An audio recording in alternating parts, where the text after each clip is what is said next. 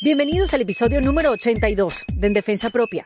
Mi nombre es Erika de la Vega y este espacio lo creé para hablar de la reinvención, para hablar de la transformación de la mujer a lo largo del tiempo. Y no nos sentamos para brindar por los éxitos, sino también para hablar de esos momentos que no fueron de éxitos. También es un lugar para abrazarnos, para motivarnos e inspirarnos y sobre todo sentir que no estamos solos pasando por las situaciones que estamos viviendo. Y les voy a hablar un poquito de mi invitada de hoy. Ella, mm, bueno, la vida la llevaba súper bien. Ella pasaba por una buena etapa, ella se había independizado de su familia, trabajaba como arquitecto y financieramente la estaba yendo súper, súper bien. Pero el día que cumplía 27 años de edad, su vida fue interrumpida. Todo cambió por un accidente que sucedió en plena celebración. Ella se llama Bárbara García y me cuenta qué pasó ese día, que de milagro lo puede contar, ya que fue succionada por la propela de una lancha, lo que le hizo perder la pierna derecha y mm, verse afectada la pierna izquierda también. ¿Quién la salvó? ¿De qué se aferró para superar esta pérdida? ¿Cómo vivió el duelo de perder su libertad, su independencia y cómo se fue adaptando a su nueva vida, a su nueva identidad? Ella se acuerda de mucho y de poco a la vez. Me cuenta que sintió que se desconectó de ella misma y con el tiempo volvió. Lo que sí tenía claro y que supo que no iba a cambiar fue su amor por el mar. De hecho, dentro de sus primeras metas, aparte de aprender a manejarse en las actividades cotidianas, era volver al mar. Y no solo volvió, sino que al tiempo volvió a surfear, como lo hacía años atrás. Y no solo eso, sino que a ella se le metió entre ceja y ceja representar a su país, México. Y también lo consiguió. Bárbara se preparó, mandó a hacer su tabla y llegó hasta el Mundial de Surf asistido. En el caso de Bárbara, más pudo el quiero que el cómo. Tres años después, es campeona de surf asistido. Ya les voy a dejar a Bárbara García para que escuchen su historia y se motiven y se inspiren, porque tiene una garra que es única. No sin antes recordarles que pasen por endefensapropia.com y se unan a mi newsletter. Vean la página web que quedó hermosa. Ahí están todos los episodios, las descripciones, todo lo que tiene que ver con el podcast en Defensa Propia está ahí en su página web, endefensapropia.com. Y ahí se pueden suscribir al newsletter. ¿Y eso qué quiere decir? Bueno, que todos los domingos les va a llegar un correo de mi parte con información, con editoriales, con recomendaciones y con más información de esta comunidad de En Defensa Propia que crece cada vez más y la información la puedes conseguir también en endefensapropia.com por si así te quieres unir. Bueno, ahora sí los dejo con Bárbara García, que me cuenta que el apoyo de su familia, de sus amigos, que el sentido del humor y la fe en ella misma le ayudaron a vencer la desesperanza. Ahora quiere inspirar, quiere ayudar a despertar a los demás. En defensa propia. Bienvenida Bárbara García en Defensa Propia. Muchas gracias, Erika, por tenerme aquí contigo. Me encanta recibirte con esa sonrisa porque la verdad que los últimos años de tu vida eh, no has podido sonreír como ahora, sino el trabajo interno que has hecho en ti. Y yo no sé si tú pudieras describirnos eh, cómo han sido esos últimos años en una palabra, o es muy difícil. Intensos. Sí, intensos. Buena descripción. Sí. Buena descripción. Cuéntame, que, cuéntanos, ¿Qué, pasó? Bueno, yo perdí eh, mi pierna derecha debajo de la rodilla eh, debido a un accidente que tuve en el mar. Eh, esto fue por mera negligencia. yo me encontraba nadando en el mar. como estaba celebrando un cumpleaños, ¿no? Sí, estaba celebrando mi cumpleaños el 5 de agosto del 2017, cumplía 27, ahorita tengo 30 años. Y bueno, eh, yo renté una embarcación, una lancha deportiva para ir a pescar. Por una cosa u otra no pudimos salir temprano, entonces eh, se canceló lo que era pescar, entonces se convirtió en un viaje recreativo que íbamos a practicar snorkel. Íbamos a ir una, eh, un grupo pequeño de amigos, mis amigos más cercanos en la ciudad de Los Cabos. Yo en ese momento estaba viviendo, estaba residiendo ahí, trabajando como arquitecta en una empresa de de diseño de eventos. Ok. Entonces, eh, pues bueno, yo pues estaba ganando súper bien, eh, pues tenía toda la libertad, ¿no? De, de pasármela súper bien en mi cumpleaños y pues bueno, estábamos en este viaje. Eh, la dinámica era que esta persona nos iba a llevar a diferentes puntos de, de, lo que es este, Los Cabos. No sé, ¿has ido a la ciudad de Los Cabos? Nunca he ido, pero dicen que, es espectacular, ¿no? Sí, un paraíso, la verdad, a mí me encanta. Entonces, es que nos queda un poco lejos, ¿no? Digamos que eso es como que el lugar de, vacaciones de la gente que vive eh, del otro lado de, en la costa oeste de los Estados Unidos, ¿no? Sí, sí, de hecho mm. sí, este, dicen en California que es su backyard, ¿no? Este, la ciudad de los. O sea, bajan una hora y ya están ahí, ¿no? En, en avión. Exacto. Y bueno, este, pues estábamos, eh, te digo, en la dinámica de llegar a diferentes puntos en la ciudad de Los Cabos. Eh, primero está el arco, luego de ahí siguen diferentes playas.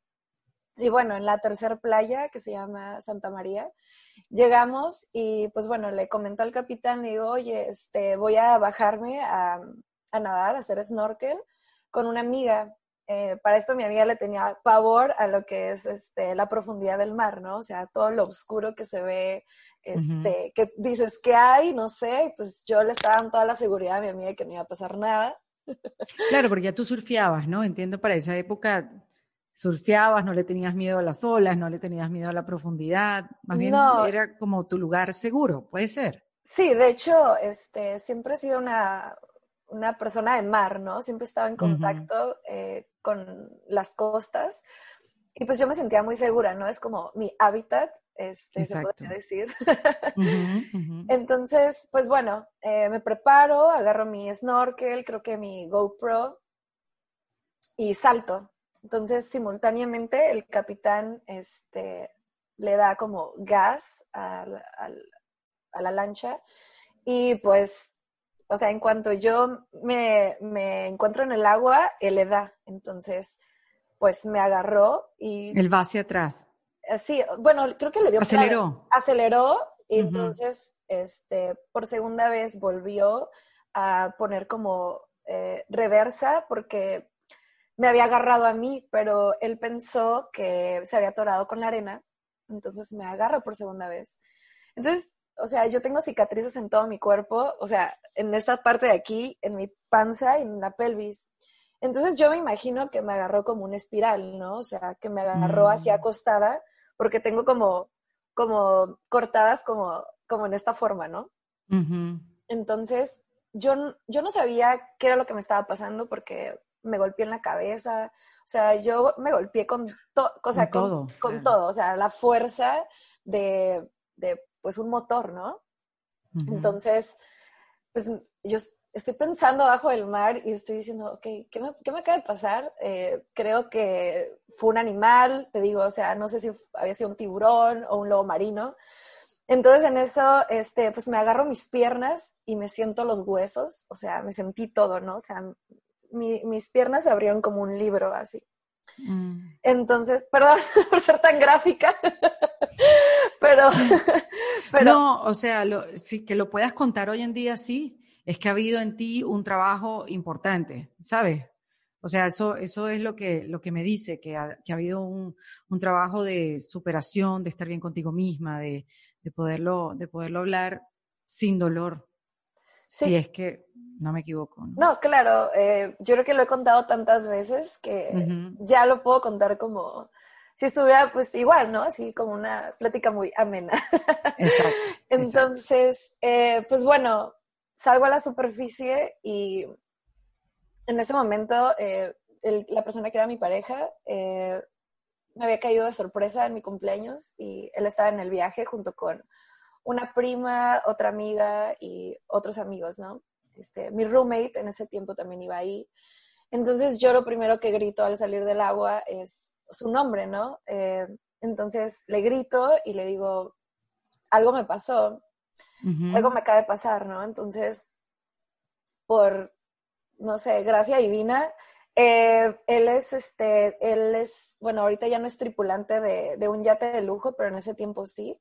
Entonces su formación ha sido súper estricta, ¿no? O sea, él fue a la escuela, eh, entonces él, me, se lanzó por mí en la lancha y pues en efecto, o sea, vio mucha sangre alrededor.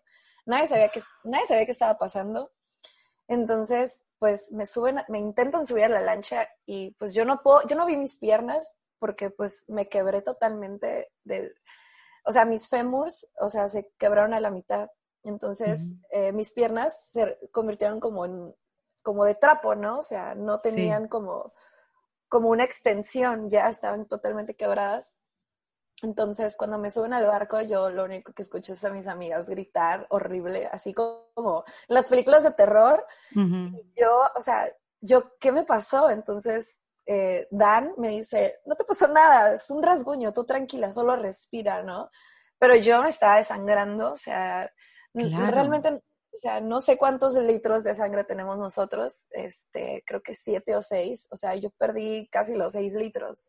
O sea, yo ya estaba blanca, ¿no? Entonces me aplica primeros auxilios, me puso bolsas de hielo en las heridas como para cortar la circulación, para no desangrarme, con toallas me amarraron.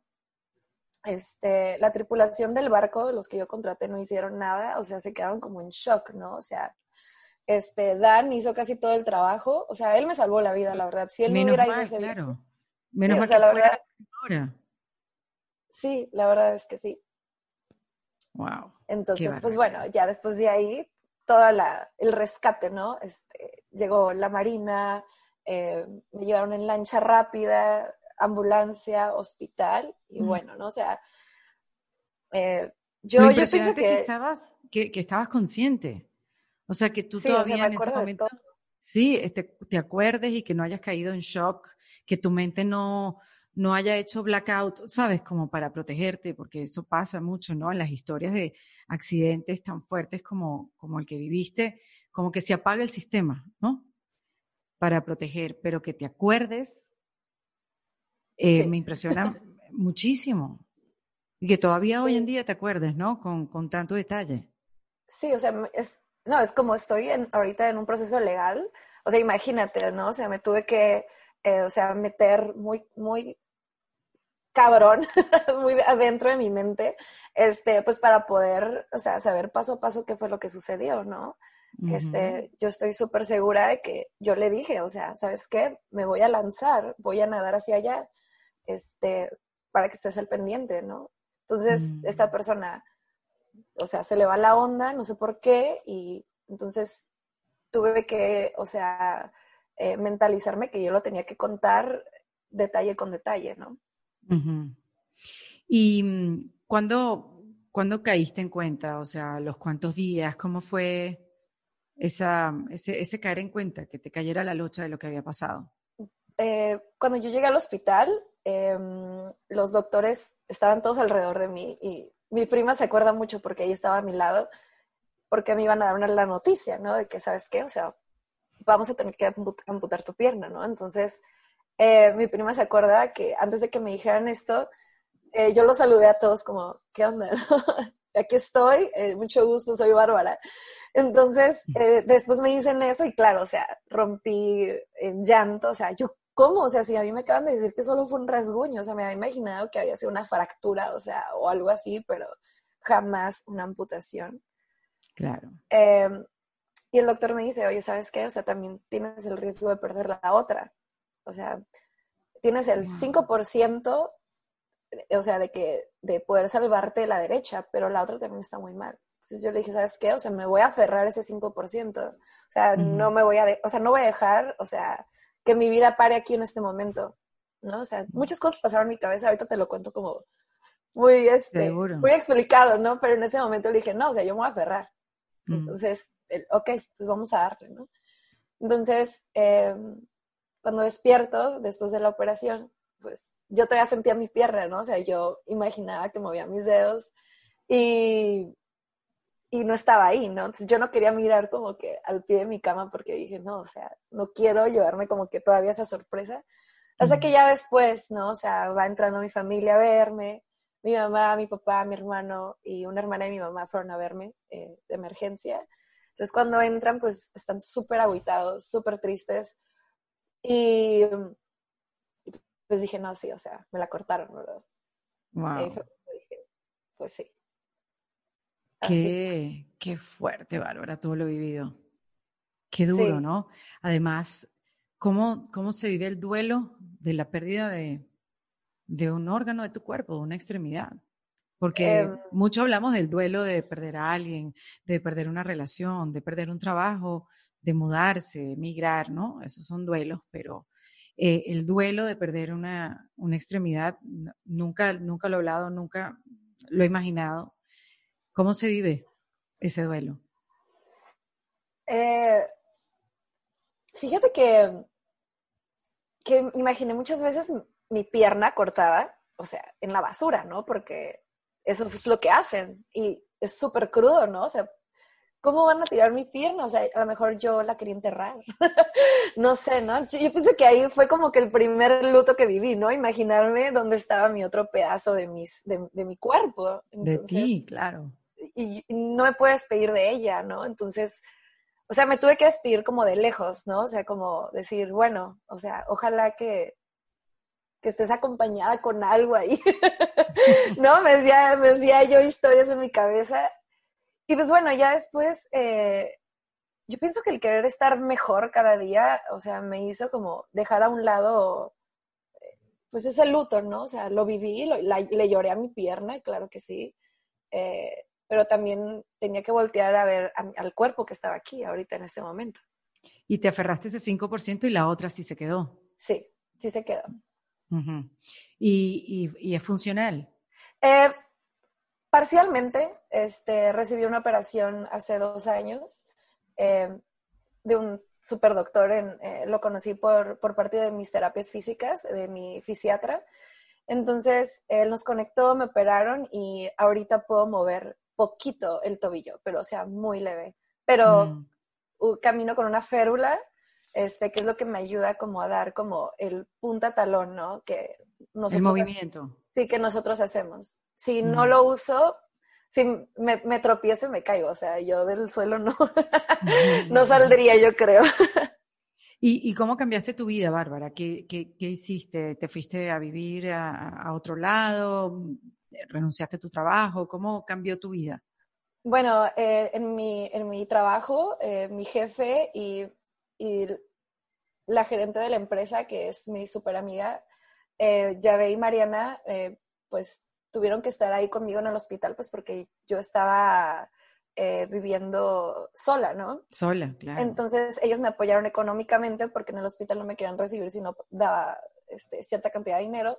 Entonces, eh, pues bueno, ellos me siguieron apoyando durante un año. Eh, pude trabajar a distancia, me mandaron computadora, todo. Yo de Los Cabos me, trasladé a la ciudad de San Diego porque tengo doble nacionalidad. Entonces me pudieron atender de emergencia eh, en UCSD, donde este, hicieron ya eh, todo el trabajo de volver a conectarme, ¿no? Porque yo por dentro de mis, de mis huesos, de los fémur, tengo una, como una varilla adentro del hueso para que pudiera otra vez este, conectarse, ¿no? Porque de hecho cuando llegué al hospital, eh, el médico le dijo a mi mamá, oye, ¿sabes qué? O sea, no sé si Bárbara se va a poder sentar en dos años, o sea, sentarse. O sea, todavía ni siquiera hablaban de caminar. Entonces, eh, yo en, en, el hospital, pues bueno, eh, estuve un mes entero y de ahí eh, me, me, trasladé a la casa de, un familiar, ahí mismo en San Diego. Y ahí fue donde viví casi toda mi recuperación. Todas mis terapias. ¿Qué duró cuánto tiempo? pues bueno, la, la, la, recuperación en, en, la casa de mi tía fue alrededor como de unos tres meses, más o menos. Como unos tres meses. Ah, yo casi no me acuerdo mucho de los tiempos porque tomaba muchas drogas para el dolor, entonces como que sí eh, desvarío un poco, ¿no? En, claro, claro. Pero este, tenía que pasar todo el proceso de lo que era, otra vez que me dijeron, ¿sabes qué? Esta es tu prótesis, entonces... Eh, mi tía también me ayudó muchísimo. Eh, ella estaba un poquito más acostumbrada a lo que es el sistema en, Estados Unidos, cómo son los doctores, yo no tenía ni idea. es, es, todo, es todo un proceso, ¿eh? O sea, la verdad. Es eh, un sistema completamente diferente al que uno está acostumbrado en los países latinoamericanos. Sí, no, la verdad es de que mis respetos, o sea, la verdad es de que yo creo que están súper avanzados en lo que es, o sea, su organización, ¿no? Entonces, eh, eso también me dio, me, sirvió mucho como para ser un poquito más organizada, porque la verdad sí estaba como muy criada, ¿no? La mexicana. Entonces, eh, pues bueno, ya en, en, San Diego, de ahí me trasladé a la ciudad de Tijuana, em, en playas de Tijuana, y pues bueno, mi mamá me rentó un departamento por un año con vista al mar, entonces pues bueno, ahí viví la mayor parte de mi recuperación. O sea que igualmente, más allá de lo que te había pasado, el mar seguía siendo un lugar donde tú querías estar cerca. Sí, no. O sea, yo me despertaba y yo estaba viendo el mar, me acostaba y escuchaba las olas del mar. Entonces, eh, yo creo como que eso fue como también un impulso como para decir, o sea, ¿sabes qué? O sea, yo quiero estar ahí abajo en esa playa y quiero nadar ahí. Este, delfines a las seis de la mañana jugando, o sea, no, una cosa, parece que, o sea, la terapia mental que me dio el estar en ese, en ese departamento este, fue perfecta, la verdad. ¿Y qué otras cosas hiciste, Bárbara, para fortalecer el espíritu? Porque eh, pasar por una experiencia así, si a uno no le ha pasado eso y uno tiene que fortalecer el espíritu, buscar herramientas, eh, ¿sabes? Buscar la manera de crecer, de ser mejor, ¿cómo, o sea, cómo esto, primero que nada, te quiero preguntar, ¿cómo esto afectó tu salud mental? Eh, muchísimo, eh, muchísimo. Yo pienso que sí me perdí un momento, ¿no? Como que en la desesperación. Hubo un momento en que me dijeron que mi pierna izquierda, o sea, no iba a poder caminar. O sea, ni siquiera iba a poder doblar mi rodilla. Porque lo que pasa es de que el nervio ciático viene desde nuestra médula espinal hacia, hasta los dedos de los pies. Entonces lo que pasó es de que se laceró como en varias partes y los, eh, los doctores, bueno, el doctor eh, en Estados Unidos, eh, ahí sí no estoy de acuerdo con él, me dijo que, o sea, que no tenía arreglo y que él iba a hacer la operación solo porque la otra ya no la tenía. Pero su actitud fue súper nefasta, la verdad. Bueno, porque son muy fríos, ¿no? Son muy fríos también diciéndote las cosas. Aquí no solamente te dicen, mira, hay 95% de posibilidad que salga bien, sino que el 5% que hay, que existe para que salga mal, te lo describen al detalle porque es una manera de ellos también protegerse. Entonces, claro, sí. Legalmente, sí, ellos se tienen que proteger. Sí, entonces por eso para uno es muy duro. Sí, pero fíjate que también su actitud, porque tuve dos doctores, ¿no? Él y el traumatólogo. El traumatólogo y yo nos amamos. Siempre que, que me ve nos abrazamos y siempre me dice, ¿cómo estás? Me da mucho gusto verte. Y el otro era así como súper frío, nada que ver, ¿no? Entonces, eh, cuando él me dice eso y que no tiene arreglo mi pierna, o sea, yo sí fue un momento donde me vine abajo porque dije, bueno, ¿y ahora qué voy a hacer, no? O sea, eh, si de ruedas, andadera, o, ¿qué, o sea, ¿qué sigue, no? Y yo no quiero, em, pues, estancarme, ¿no? Yo quiero seguir avanzando en mi recuperación. Entonces, eh, pues yo creo que ese momento sí fue uno de los más oscuros, ¿no? Porque yo ya traía el rush, ¿no? De decir, bueno, eh, creo que vamos bien, y entonces llega él y me dice eso, y yo, ay, no, ¿cómo? O sea, yo, yo tengo la fe que, que no es así, o sea, yo siento que mi pierna va a volver a funcionar, ¿no? Entonces, em, en ese momento cuando me sentí como muy bajoneada, como muy, eh, pues, en un momento de mucha oscuridad, yo pienso que saqué mucha fuerza interior, eh, mm. y, aparte las porras, ¿no? O sea, todas las porras que me estaban echando, o sea, a mi familia. Eh, en ese momento tenía eh, a mi prima hermana estaba viviendo conmigo y se estaba encargando de mí. Y pues ella me decía, no, o sea, vamos a hacer esto, vamos a hacer ejercicio, te voy a dar salmón todos los días, o sea, vas a ver. Y yo así con las lágrimas, y yo, pero es que me diga así, ¿no? O sea, entonces em, fue un poquito, ¿no? Como montoncitos de amor propio, amor de familia, y terapia, por ejemplo, porque me, me impresiona que dicen, no, o sea, qué fuerza interior. Este, claro, pero tú sabías que tenías tanta fuerza interior. ¿Qué te sorprendió de ti en esa, en esa recuperación? Ah, las ganas, ¿no? De seguir adelante. O sea, mm. siempre había como un ratoncito ahí, ¿no? Como en la, en la rueda, ¿no? Como pensando, como cuál era el siguiente paso, ¿no? Y mm. cosas muy básicas, ¿no? Desde transferirme de mi cama a una silla de ruedas, eh, no sé, hacer ejercicio solo de la parte de arriba, eh, trabajar mis brazos, mi espalda, eh, porque claro, o sea, todo mi, todo mi cuerpo, o sea, me hice como, como una niña chiquita, o sea, en el hospital pensaban que yo tenía 17, 18 cuando estaba cumpliendo 27. Entonces, cuando les decía mi edad a las enfermeras en el hospital, me decían, ¿cómo? ¿Qué? no creían que tuviera, o sea, 27, ¿no? Ellos pensaban que tenía 18, 16. Mm. Entonces mi cuerpecito se hizo así todo chiquito. Sí. Y, qué bueno que tuviste, que tenías una prima que se quedó contigo, dándote fuerza, el apoyo, ¿no? La amo. Sí. Sí, no. ¿Y tu novio? Eh, bueno, en ese tiempo, por cosas de su trabajo y así, pues ya no pudo funcionar. Él se, embarcaba, entonces no había comunicación, mm. y si había era satelital, eh, muy baja calidad. A veces se iba un mes, dos meses. Entonces yo estaba como enfocada en seguir con mis cosas. Eh, doctores, terapias, este, dormir bien, comer bien. Entonces, también era un poquito desgastante, ¿no? Como ponerle también atención a una relación que ya no estaba funcionando. Y no, no porque no nos quisiéramos y porque no sintiéramos que tuviéramos conexión, sino porque simplemente a veces la distancia y, y las cosas que yo tenía que hacer no iban, no encajaban en ese momento. Pero ahorita somos, este, somos unas personas muy unidas, a pesar de la distancia y todo, tenemos una amistad muy fuerte.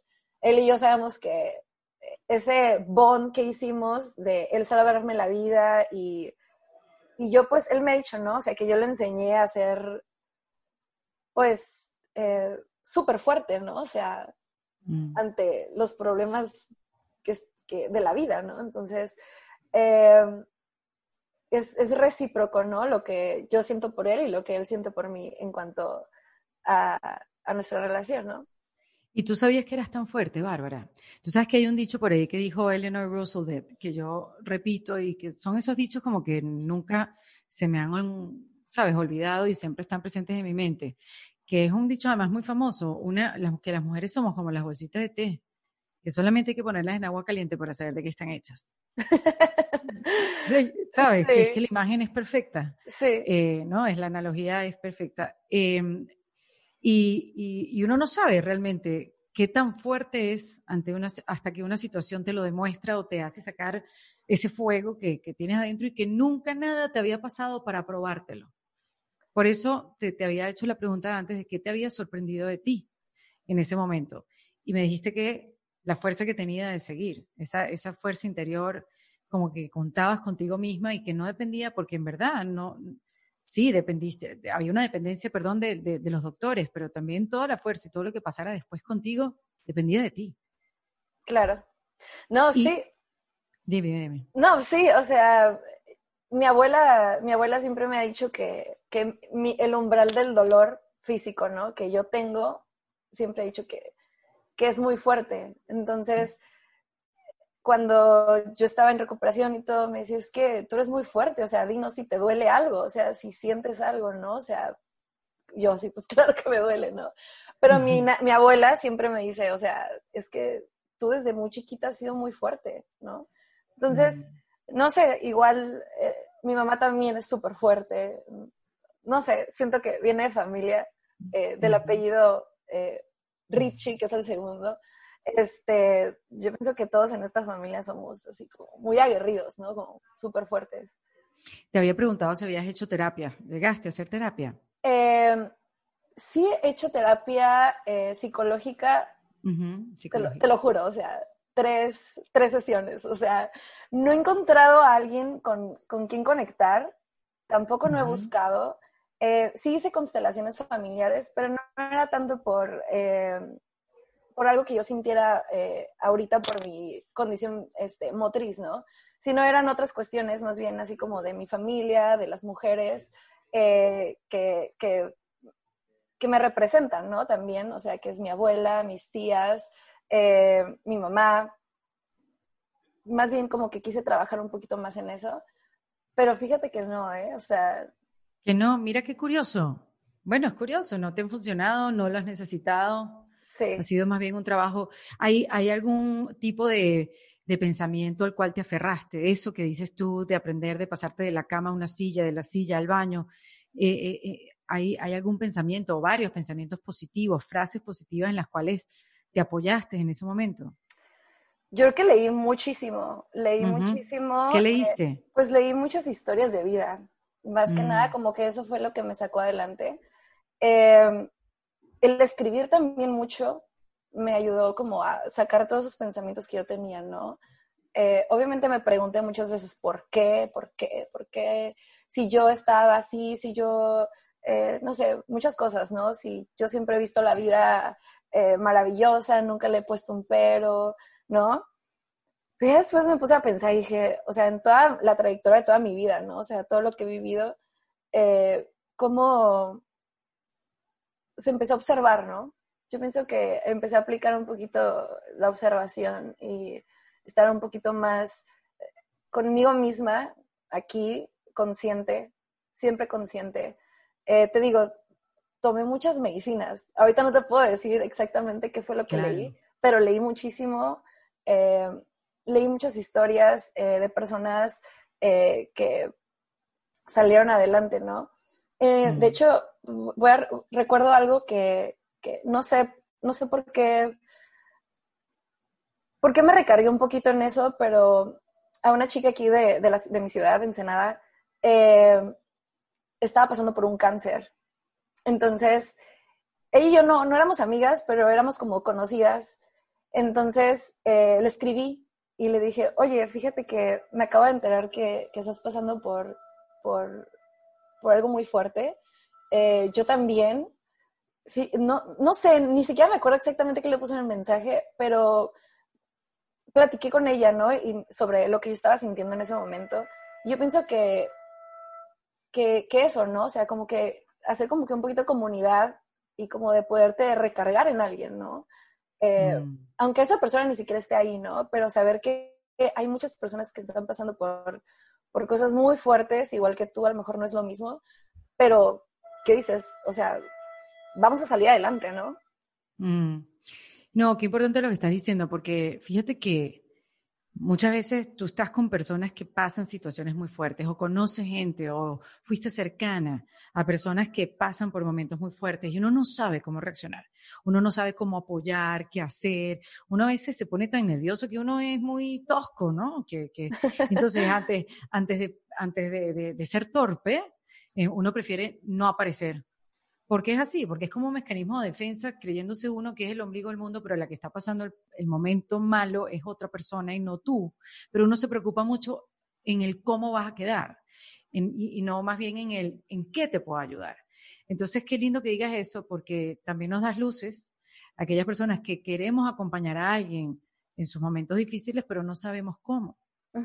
Y tú no lo estás diciendo. Uno de esos, pueden haber muchos más, pero es, es, es, apareciendo, es diciendo, hola, aquí estoy, ¿no? Sí, claro. Eh, te acompaño, sé en qué te ayudo. ¿Qué otra cosa te hizo sentir bien de, de la gente que estuvo a tu alrededor? El sentido del humor. Mira. Sí, el sentido del humor. Eh, mm. El humor que yo manejo es muy negro, ¿no? O sea, la verdad es de que... Lo noté desde el principio. sí, o sea, no sé, en la escuela siempre se acuerdan de mí por mi risa así escandalosa, a mí me sacaban del salón, o sea, Bárbara, deja reírte, y yo no podía parar de reírme nunca, ¿no? Eh, entonces, eh, te digo, o sea, con mi prima eh, siempre nos reíamos juntas, nos acordábamos de cosas, igual, este, pasamos por, por cosas muy chistosas también, ¿no? Entonces, yo pienso que es, es tomar la vida un poquito más a la ligera, no tan en serio, eh, hay cosas que sí, pero yo pienso que la, mayor parte del tiempo es... es Mira la gata. bueno, dije que es la gata, no sé si es el gato. Es niño, se llama Kilimanjaro. Oye, un nombre un poco largo. Sí, así le puso mi novio. Ah, porque ya tenemos otro novio. Sí, sí, cambié. Le di vuelta a la página. muy bien, muy bueno, porque hay gente que está en tu vida por cosas puntuales, ¿no? Sí, así y Dan me imagino que estuvo por algo bien importante que fue salvarte la vida. Sí, claro. Oye, qué bueno lo que me dices del sentido del humor, porque esa es otra. Uno no sabe cuándo aplicarla. Hoy en día tú no sabes si lo que estás diciendo es correcto, si no es correcto, si se fue muy allá. Eh, pero sin duda la risa cura, ¿no? La risa sana, la, la risa alivia tensiones. Sí, sí, mm. no. Eh, aquí en mi casa nos reímos súper fuerte. tenemos una super mega risa, entonces yo pienso que sí. Bárbara, qué bárbara eres, Bárbara. lo que te pasó no te quitó el sentido del humor. No. Porque primero uno lo vería como normal. Es obvio que ya no se ría. Es obvio que, que sabes, que no, no, no, no disfrute del humor. ¿Por qué? Y, y, y, que tú lo demuestres y que lo atesores y que digas que es parte de lo que te hizo sentir bien en tu recuperación, oye, es como, es como de verdad para aprender de ti, es una, un aprendizaje, ¿no? Sí, sí, yo pienso que una de las cosas es no parar de reírse, o sea, ríete la vida, ¿no? Hay veces en que en un momento te vas a enojar y así después te vas a acordar y vas a decir, o sea, te vas a reír hasta de ti mismo. Oye, y Bárbara, me dijiste que escribiste y que te preguntaste muchas veces por qué a mí. ¿Encontraste alguna respuesta? No. Yo pienso que, mm.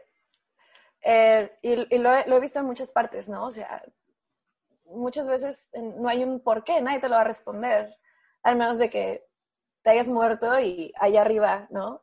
Alguien te diga, sí. Alguien te diga, ¿sabes qué? yo, yo, o sea, crecí en una familia católica, pero, o sea, solo eso, ¿no? ¿no? No estoy muy apegada a la religión, más sé que hay una deidad y que, que hay algo más poderoso, ¿no? Ahí arriba. Mm. Em, yo pienso que fue el, eh, el por qué me pasó a mí, en vez del por qué me pasó a mí, encontrar como el propósito, ¿no? Eh, ¿Conseguiste?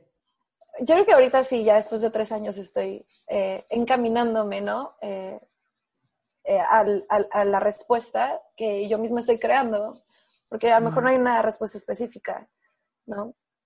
Claro, la respuesta la buscas tú contigo, obvio. ¿Quién te la va a dar? Si eres tú la que lo está viviendo. Claro. ¿Y cuál es ese propósito? ¿Mandé? ¿Cuál es el propósito? Pues bueno, yo, el propósito es enseñarle al mundo que no pasa nada.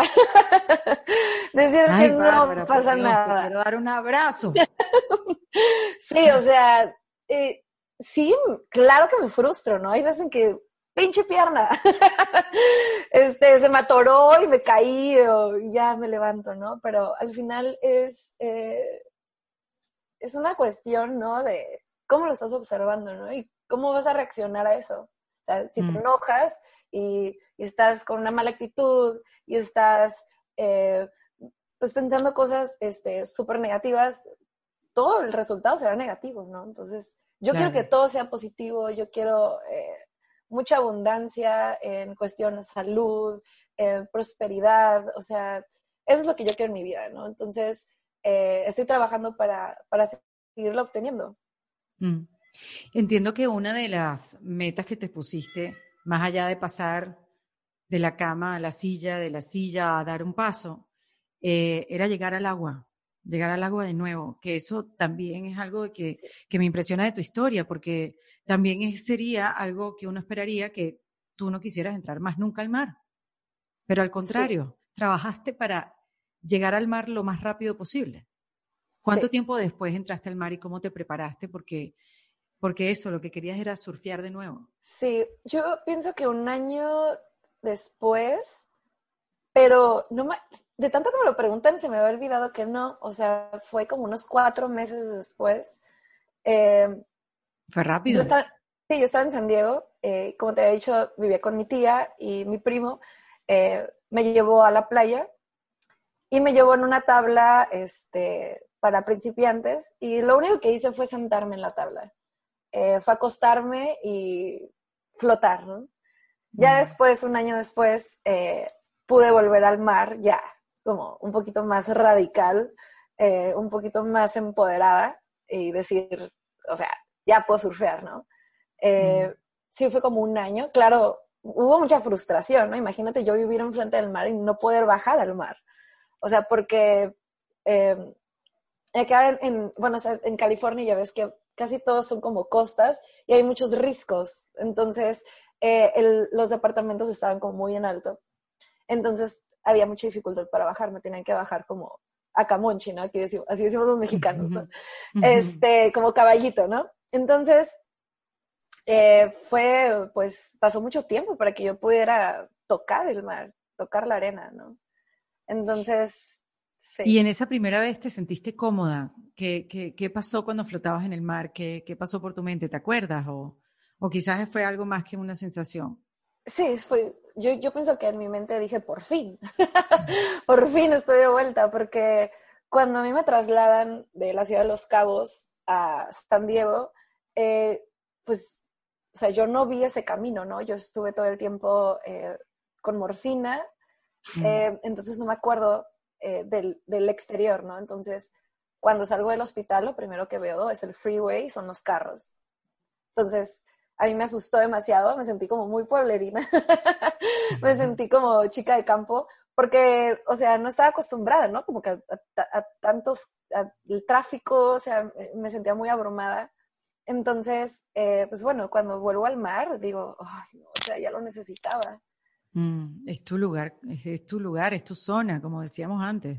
sí, es mi hábitat, la verdad. Sí, porque hay gente que le gusta el mar, pero no le gusta meterse, como por ejemplo. Yo no sé por qué. yo no sé, es rarísimo. Este, me encanta el mar, pero meterme así y hasta lo hondo, eso que le pasaba a tu amiga, como que, no, ¿y por qué? ¿Y por qué vamos a ir hasta el lugar oscuro? Pero, pero admiro a la gente que se siente tan cómoda en el mar.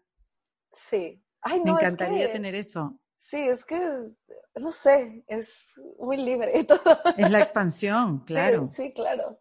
Eh, Ahora, ¿y, cómo, cómo surfeas? ¿Qué, cómo, ¿Cómo le diste la vuelta tú que sentías que siempre estaba ese ratoncito en la rueda buscando cómo hackear la situación de tu vida?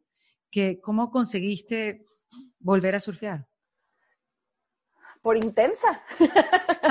por intensa, por quiero surfear, quiero una tabla, me quiero meter, o sea, y yo seguía yendo a los cabos, ¿no? O sea, yo cabo, olas. Aquí también en Ensenada, claro, hay, pero es un poquito más difícil. Ahorita ya eh, con la ayuda de personas puedo entrar, pero antes, yo, fíjate que eso sí me daba como miedo, ¿no? Como golpearme, como que no quería pasar por, por otro evento traumático, en, o sea, contra mis huesos o mis heridas. Entonces, sí me cuidé un tiempo, ¿no? Como de no ser tan radical. Sí. Y pero ven acá, antes de que te pasara el accidente, ¿tú eras así tan apasionada del surf o lo hacías como un hobby? Um, pues sí, era un hobby. Eh, la verdad es de que empecé a surfear desde los 22 años. Entonces, eh, a los 27 estaba surfeando más o menos bien, ¿no? Claro. Sí, usaba, usaba, una tabla corta, ya no, ya no era principiante, pero aprendí a surfear sola, ¿no?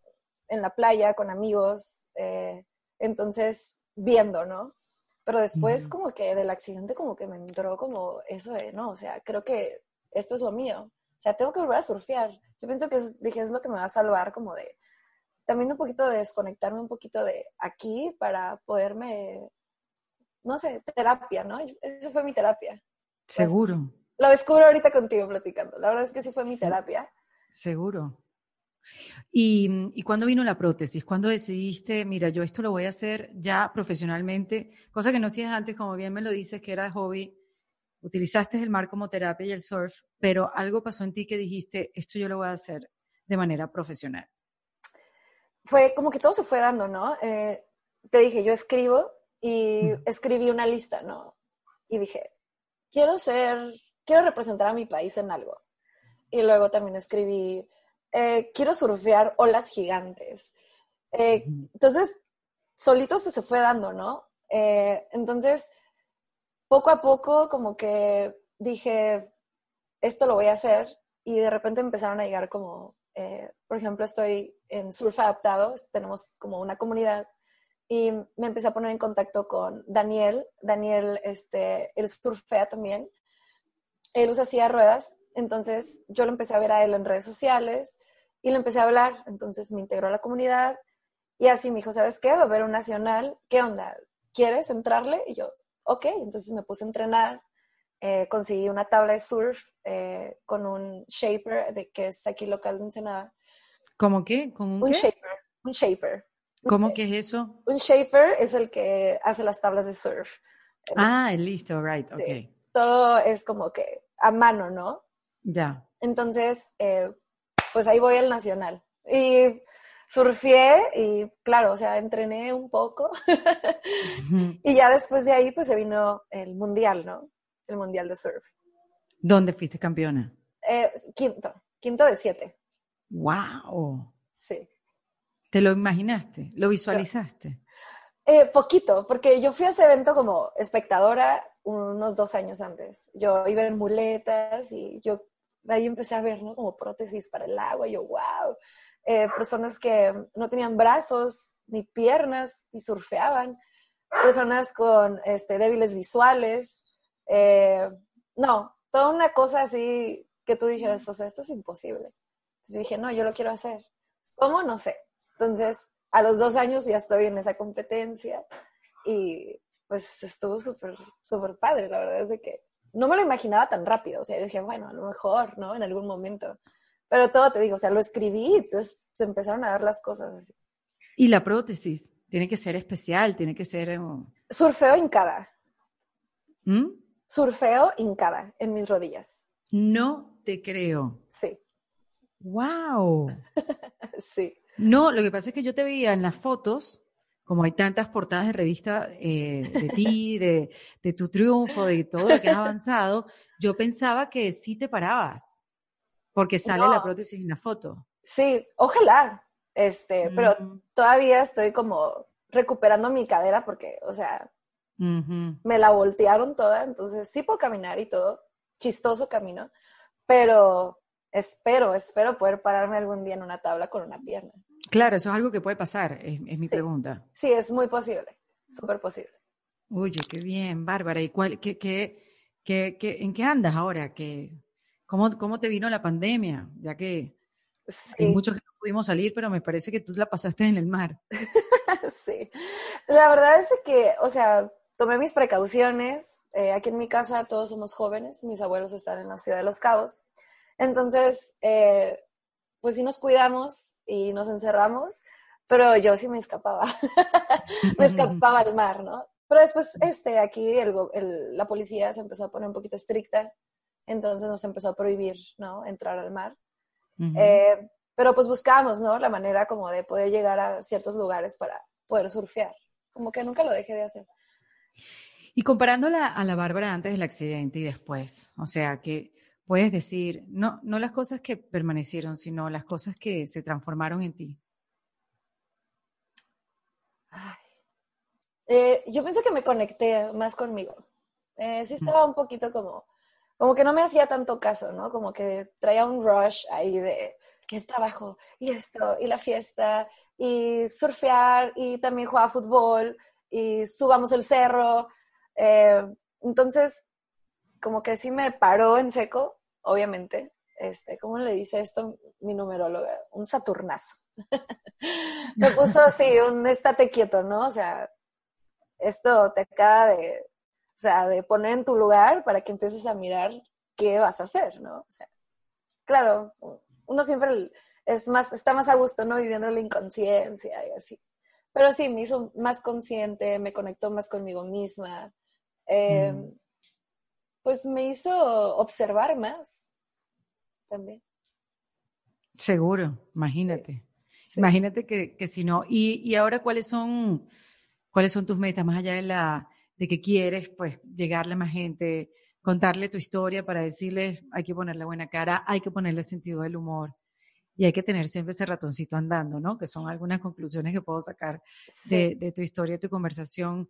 Eh, ¿Qué, estás pensando hacer? ¿En qué andas más allá de eso? Más allá de, estar platicando mi historia, yo pienso que pues un poquito en la, en, la educación, ¿no? pues a, las personas que están a mi alrededor, primero, ¿no? Mm. Y no sé, eh, ahorita estoy en pláticas con una amiga que se llama Claudia Franco. Ella es locutora de radio y nos estamos poniendo de acuerdo como para hacer un libro para niños. Entonces, mm. yo pienso que le voy a dar por ahí con los niños porque tengo un sobrino pequeñito de tres años y otro de seis años. Entonces, eh, ellos somos que están súper cerca de mí y han vivido, o sea, el proceso desde, o sea, Bárbara de antes, Bárbara después. Mm. Entonces, yo pienso que me voy a encaminar por ahí en el surf, en el deporte. Este, yo, yo quiero seguir siendo deportista y seguir haciendo otras cosas, ¿no? Me gustaría entrar a un maratón, me gustaría usar una silla de una bicicleta que le usas tus manos en vez de pedalear con tus piernas. Mm. Me gustaría nadar eh, y pues seguir recuperándome porque todavía faltan unas cositas ahí como es que por terminar, ¿no? Tú dices que en tres años y tres años es un periodo muy corto para una recuperación después de un accidente como el tuyo. Digo yo. O sea, yo lo veo por lo menos en, en los años que llevo yo viviendo fuera de mi país. Entonces digo, bueno, ya voy a cumplir ocho. Me parece así como es mucho y es poco a la misma vez. O sea, e, el tiempo yo sé que es relativo, pero digamos que a, los tres años todavía es muy cerca del accidente. Sí, eh, yo a veces volteo y digo, wow, o sea, fue hace tres años y ya estoy parada y ya estoy surfeando. Eh, pero entre menos piensa en el tiempo, yo pienso que son de las cosas, o sea, que más me han hecho avanzar, ¿no? O sea, porque si de repente empiezo a pensar, ¿no? Como en, es que esto me va a tomar tanto tiempo. Eh, yo pienso que mejor lo dejo de lado y mejor sigo avanzando, porque si me empiezo a enfocar, ¿no? Como en el reloj, o sea, me voy a desesperar, porque eso también, soy súper desesperada. Me gustan las cosas así. Entonces, este, igual, me pusieron un estate quieto, entonces, eh, yo pienso que tengo que seguir esa línea, ¿no? Como que con ese push, ¿no? En la vida, pero sin pensar tanto como que... ¿Cuánto me va a tardar en lograrlo? Sí. Tú sabes que, bueno, eh, cuando, cuando uno está, bueno, yo los veo, ¿no? Cuando están sentados en su tabla, eh, los surfistas, están solos, están solos ahí, ellos y el mar, la tabla, más nada, ¿no? Lo único que existe es la conversación que está contigo en tu cabeza. O no, en caso de que lo utilices como para meditar y alejarte un poco de todo. Em, esa conversación que hay en tu cabeza también cambió. ¿Cuál es la conversación que hay hoy en día en tu cabeza, montada en tu tabla de surf, esperando una buena ola? Bueno, la conversación conmigo veo mucho el cielo, o sea, veo mucho, veo las nubes y estoy viendo, de hecho, antier eh, fui a surfear con una amiga y pues estaba un sunset ahí espectacular, el sol rojo, ya sabes, ¿no? Pelícanos. Entonces, empiezo a observar, ¿no? Que, o sea, en ese momento que estoy, que estoy sintiendo, hay veces en que, ya sabes, la cabeza nunca deja de aventarte como bombitas, ¿no? Como de, ay, esto, ay, todo. Pero así como que no le hago caso y estoy pues muy atenta, ¿no? En, mis olas, eh, en el paisaje, eh, porque todos los días es diferente, ¿no? Todos los días es diferente. Sí. lo importante es ponerle actitud, ¿no? Sí. No, y, y, pues bueno, estoy con mi amiga, estamos platicando, este, nos estamos echando porras, no sé, ella agarra una buena ola, regresa y me dice, ¿me viste? Y yo sí. Y luego voy yo y ella me está esperando por allá y también me grita. Entonces es algo así súper divertido, la verdad a mí me encanta. Qué bueno, Bárbara, qué buen, qué buen ánimo, qué, qué fuerza interior que tienes y qué ejemplo también para, para cualquiera que esté en una situación como esa o, o que de repente tenga eh, no mutilado físicamente algún órgano de su cuerpo, sino mutilado las emociones también. Que hay que poner la actitud, eres un ejemplo también para todo eso y qué bueno que tu propósito de vida, el sentido de vida sea el que tienes ahora y que haya cambiado y vaya en esa dirección. Sin duda eso le da sentido, ¿no? Sí, bastante. ¿Cómo se reinventa uno después de haber perdido la capacidad de caminar, de tu libertad para caminar? Dame tres tips para reinventarse. Permítame que mi perra. Tu perra quiere responder por ti. Sí, no sé qué quiere, este, pero tiene rato ladrando. Y bueno, tres tips para reinventar. Yo pienso que nunca perdí la fe en mí misma. Mm. Eh, siempre me, me estaba echando flores, ¿no? Como, bien, hoy hiciste esto, ¿no? Hoy no estás tan deprimida. Entonces, eran como unos pasitos pequeñitos, o sea, que me fortalecían la fe en, que podía lograr algo más, ¿no? Cada día. Eh, también, también pienso en, quererte un chingo, o sea, en vez de estarte diciendo, no sé, en mi caso, ¿no? Las cicatrices, o es que ya no me veo bonita, o las mujeres, ¿no? Ya no podía usar tacones, ¿no? O sea, en vez de estar pensando en esas cosas, porque sí las llegué a pensar, eh, mejor, o sea, a ver, Bárbara, o sea, acabas de sobrevivir. O sea, creo que, o sea, acabas de volver a recibir otro regalo en la vida, que es volver a vivir. Entonces, eh, eso, quererme, ¿no? Quererme por lo que soy, porque el estar aquí ya es un milagro. O sea, para que nosotros hayamos llegado a estar en este mundo, ¿cuántas generaciones tuvieron que haber pasado? Todo lo que ha pasado en la historia para que yo esté aquí sentada, ¿no? ¿Cuál es el ejemplo que, que, voy a empezar a dar, ¿no? Eh, con, mi, con mi estilo de vida, ¿no? ¿Cómo, cómo, cómo llevo a cabo mi vida? Y también em, yo pienso que nunca perder pues esas ganas de vivir, mm. ¿no? Ese, ese empuje que hay que tener todo el tiempo, a, a pesar de las adversidades, ¿no? Correcto. Qué bonito, Bárbara, me encanta. No perder la fe, echarse flores y quererse un poco. Claro que sí. Sí, sí. Eso lo tenemos que tener bien presente. Te mando un beso, Bárbara. Un beso, a tu mamá también. Muchas gracias. Nos vemos pronto. Vale. Bárbara García, en Defensa Propia. Esto fue En Defensa Propia, producido por Valentina Carmona y editado por Andrés Morantes, con música original de Para Rayos Estudios. Recuerden suscribirse y recomendar el podcast. Yo soy Erika de la Vega y nos escuchamos en un nuevo episodio. Hasta luego.